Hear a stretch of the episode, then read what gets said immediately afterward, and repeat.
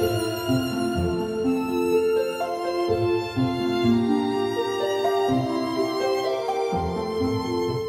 各位听众好，欢迎收听《优活谈心事》，我是主持人炳华。今天很高兴邀请到我的好朋友大树教练，欢迎大树教练。嗨，炳华好，听众朋友们大家好。好，我们谈到守时跟信任感的关系，对不对？那其实，呃，我们常常会觉得说，希望别人能够守时，那自己可能也做不到守时。那有没有什么方法可以让自己做改变，或者是先告知别人？这个就好像说，我们一开始在谈论这个主题的时候啊，我们都会希望别人要准时。嗯，那有时候自己呢是做不到，但那那一些能做到的人，他就会更高的标准，希望说，哎，我平常都准时，你怎么可以迟到？那呃，根据我的经验，我现在看到是多数的人会。希望别人准时，但自己不一定做得到。那我自己也在反省啊，就是说，啊，我们在节目里面，我们已经聊了三集了，这是第四集在聊这个守时的概念。那我们有点类似，就是有点啊，我们很高调讲啊，大家一定要守时啊，一定要准时啊。但是炳华会不会也想问说，那那我们自己到底做的怎么样？对，我想说，你一百次的约会，你总有一两次是突踩，就是失误吧？你不可能做百分之百。我就希望你问我这个问题。我要讲哦，其实我一开始我也是没有守时概念的人，我也是一个没有迟到啦，慢慢来啊，或者是啊，对不起，我今天不去了，临时给人家抽行程，取消行程。我不知道在我们的这个其他地方的华人有没有这句话叫放鸽子，就取消行程嘛，叫叫放鸽子。反正台湾的这个叫法叫放鸽子，俚语叫做放鸽子。对。我以前也干过这样的，真的，可是看起来不像哎，不像啊，不像，所以叫做年轻就不懂事，懂事就不年轻了嘛。哦，好，了解。所以现在是比较不年轻的那个阶段啊。那么，呃，也就是换句话说，我们也吃了很多这样的教训。吃了这样的苦头哦，别人可能因为你的这一点迟到，就跟你说：“哎，不好意思，你这个业务人员，我不想跟你合作，我不给你机会，因为你连基本的守时都做不到，还谈什么未来？”所以，我们是不断的犯错，然后吃到一些苦头，慢慢的去了解到哦，原来真的这是一个习惯要建立。那么到现在了四十多岁了吧？呃，现在这是真的是可以蛮自豪的讲，如果一百次的约会当中，我应该九十八次以上，我都是可以准时到。嗯，那么确实像炳华来讲。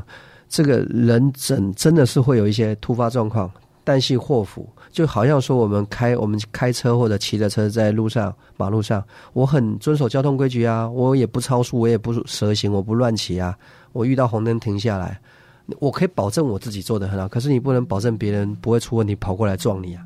呃，有搞不好别人他他喝喝了点酒啊，或他这个注注意力不专注啊，或者他忘了踩刹车啊，所以有时候你出意外，并不是你的问题出意外，是别人出意外影响到你，而导致于你可能要迟到。我就记得说，呃，在我的商会，因为炳华知道我也隶属一个全球性的这个商务组织叫 BNI，嗯，那我记得当时我有个会员呢，他也是一个非常准时的人，他总是准时到。哎，有一天，哎，怎么时间到了没来？就是因为。被车撞了，他骑摩托车，然后就刚好下雨天被撞了，所以那天那真的就没办法来，那真的就是意外。那我才讲说，我们人要高标准，同时要有弹性，要包容，因为总是会有一些突发的情况哦，让你不能去。那这时候呢，我可以分享啊，跟听众朋友分享啊，如果我们遇到一些情况，我们不能准时，是我们已经可以预知不能准时。举个例子，塞车，比华，你这个应该是我们开车族的经常会遇到，常碰到，因为因为路况有时候不是我们能掌控的，嗯啊，有时候我们一上。我们一上高速公路，我们以往如果不塞车，十五分钟就解决了。可是，一塞车可能会变成四十五分钟，你还下不去。没错，哦，这一这一前一后就半个小时。所以说，嗯，有两个解决方案的哈。第一个就是永远。抓出可能会产生我们无法掌控的时间，好比这个路况我不熟，好比说我第一次我要来我们的录音室，这个路我不熟，所以我都愿意提早一个小时来摸索。万一我路况不熟，万一我迷路，我还有足够的时间，我不会去影响到我们要录音室要录音的时间。这是第一个最简单直接的方法，就是你愿不愿意提早半个小时到，或者提提早一个小时到。来确保中途就算出现各式各样的突发情况，我也不至于因为塞车啦、找不到停车位啦，或者遇到交通警察临检啊，或者路人问路啦，种种原因我不太受他影响，因为我抓了很充裕的时间。可是，可是包含我自己，我我也会有一种很很冒险的感觉。我很喜欢时间点抓了刚好，对，差一分钟耶，safe 平安到达。这是一种上瘾的感觉。你看，可是重点就是你得保证整个过程当中不可以有任何意外产生。所以说，我觉得他还是冒险。我觉得还是抓能够抓出，就像我们今天录音，那我大概比我们约定的时间要早半个小时到。诶，就像你刚才讲的，我可以悠哉悠哉的看个书啦，对不对？这个深呼吸啦，欣赏一下街景。我我的心是从容的，可是你知道赶啊赶啊赶啊赶，那心会很紧张，对对不对？那有时候我们讲说哈，这个活在当下有一个定义，就就叫做人要到，心要到，这叫活活在当下。可是我们去讲，当我们很赶的时候，人是到了，心还没到，心还在惦记着。哎，钥匙带了没？哎，瓦斯关了没？灯关了没？好，这个啊，我刚才这个路边停车到底有没有停对？好，然后这，你看他人到了，可心神不宁，因为他是赶赶赶赶到的。所以我在想说，第一个，提早出发，留出充裕的时间，这是真的是。最佳解决方案跟策略，而且是我们能够做得做得到的，对不对？呃，虽然说他比较辛苦，因为人家会说：“哎，我早去半个小时也很无聊，闲着没事干。”在这个工商时代，社会时间紧张，大家都是分秒必争，争分夺秒，时间就是金钱。那这个这个观念下，其实很很少人愿意说腾出半个小时去做充足的准准备。但是我我还是觉得这是你建立信任感一铁良药，因为你只要持续这么做。